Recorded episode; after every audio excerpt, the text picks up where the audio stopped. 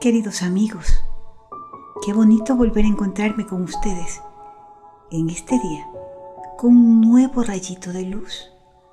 Un rayito de luz que hoy viene vestido de ofrenda, de regalo, como la vida. Imagínense lo bella que es la vida, el regalo más hermoso que Dios nos da cada día, las oportunidades que con ella nos brinda de ser mejores y más felices. Porque es así, cada día es un nuevo regalo y en ese regalo viene implícita mucha, pero mucha oportunidad para ser felices. ¿Mm? En familia, con nuestros compañeros, con la comunidad en general y ser felices con nosotros mismos, que es lo más importante. ¿Y cuándo estamos felices con nosotros mismos? Cuando somos conscientes de que hemos actuado de acuerdo a esa naturaleza nuestra que nos identifica. Cuando hemos actuado a partir del amor que somos. Y en este tiempo de Navidad, en este tiempo de espera de la llegada del niño Jesús. ¿Qué estamos haciendo? ¿Cómo estamos viviendo? ¿Nos estamos preparando para ese maravilloso momento, para ese mágico día?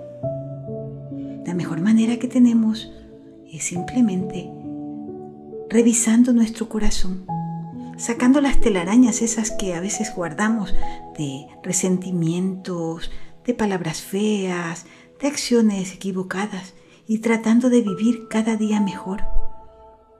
Esos podrían ser unos buenos regalos que nosotros tengamos listos para ofrecerle al niño Jesús en esta venida. Porque en Navidad hablamos de regalos, ¿verdad? Pero generalmente hablamos de lo que queremos que nos den.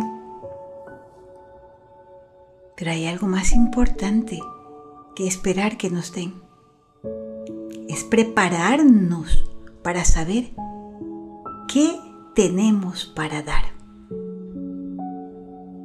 ¿Qué tienes tú para ofrecerle hoy al niño Jesús?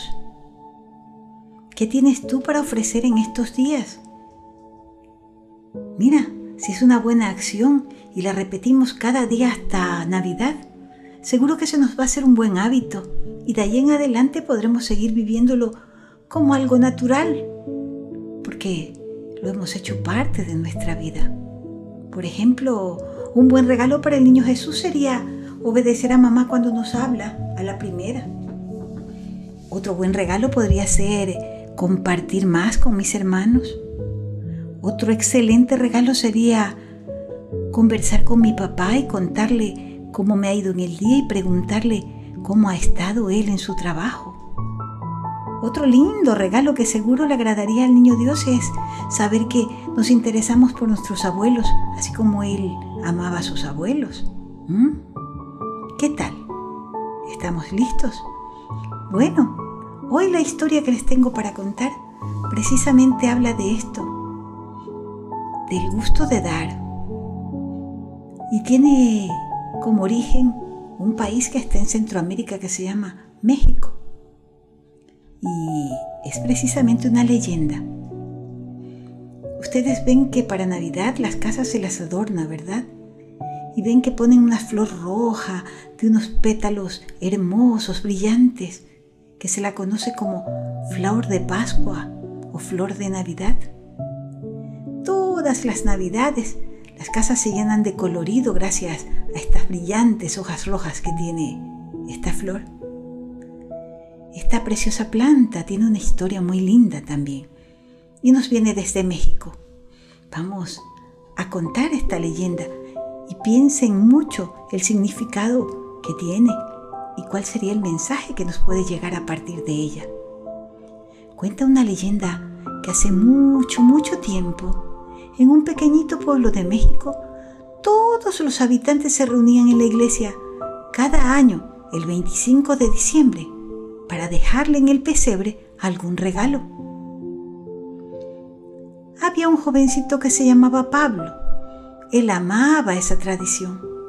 Todos los años veía llegar a mucha gente desde lejos con regalos hermosos, cestas con fruta, patitas para vestir al niño, un juguetito. Pero según pasaban los años, Pablo se ponía más y más triste porque él solo veía cómo todos iban y depositaban los regalos, pero él no tenía nada que regalar. Era tan pobre, tan pero tan pobre, que apenas tenía para vivir. Y su corazón quería, pero anhelaba grandemente tener algo para darle al niño, mas no encontraba qué llevarle. Y eso lo ponía tan triste, queriendo que nadie vea su tristeza se fue a un rinconcito de la iglesia donde nadie pueda observarlo. Y ahí en silencio comenzó a llorar. Y en su llanto le decía a Dios, ¿por qué? ¿Por qué todos tienen algo que darle al niño? Y yo no tengo nada para ofrecerle. Y en eso estaba cuando de pronto, de sus lágrimas que habían caído al piso, comenzó a brotar una hermosa flor con pétalos rojos. Era algo mágico. Pablo comprendió que aquella era una respuesta de Dios a su pedido. Le había regalado esa flor para que vaya y se lo ofrende a su hijo. Feliz la tomó en sus manos y despacito fue hasta el pesebre y colocó su flor junto a los demás regalos, pero manteniendo en secreto que esa flor había nacido de sus lágrimas. Todas las personas al acercarse al pesebre miraban la flor, no le prestaban atención a ningún otro regalo. Era esa flor que parecía brillar la que les llamaba toda su atención. Y parecía hasta que el niño sonreía Parecía como que si los ojitos de la imagen del niño que estaba en ese pesebre brillaban con más luz, con más alegría. Desde ese día se hizo una costumbre que en Navidad se adornaran los hogares con una flor similar a la que Pablo llevó para ofrecer a los pies del niño Jesús y desde allí se convirtió en una tradición. Y hoy en todos los hogares una bella flor de Pascua deslumbra a todos con sus intensas hojas rojas. ¿Qué les parece esta historia? ¿Será que nosotros también anhelamos algo especial para darle al niño en esta Navidad? ¿Qué queremos darle? Cosas, no, no necesita cosas.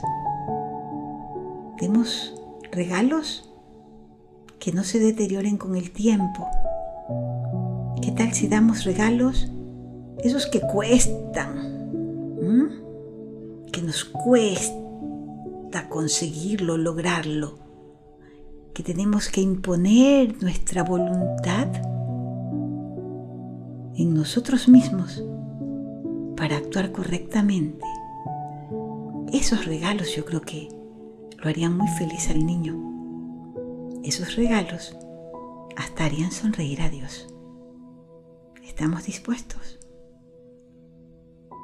¿Qué le podemos ofrendar esta Navidad al niño Jesús? Pensémoslo. Miremos. Si no encontramos nosotros, pidamos ayuda a Dios. Hagamos nuestra oración que Él nos va a responder así como le respondió a Pablo. Fue tan auténtica su oración, tan real su clamor, que Dios lo escuchó y le respondió. Lo mismo pasa con nosotros. ¿Estamos?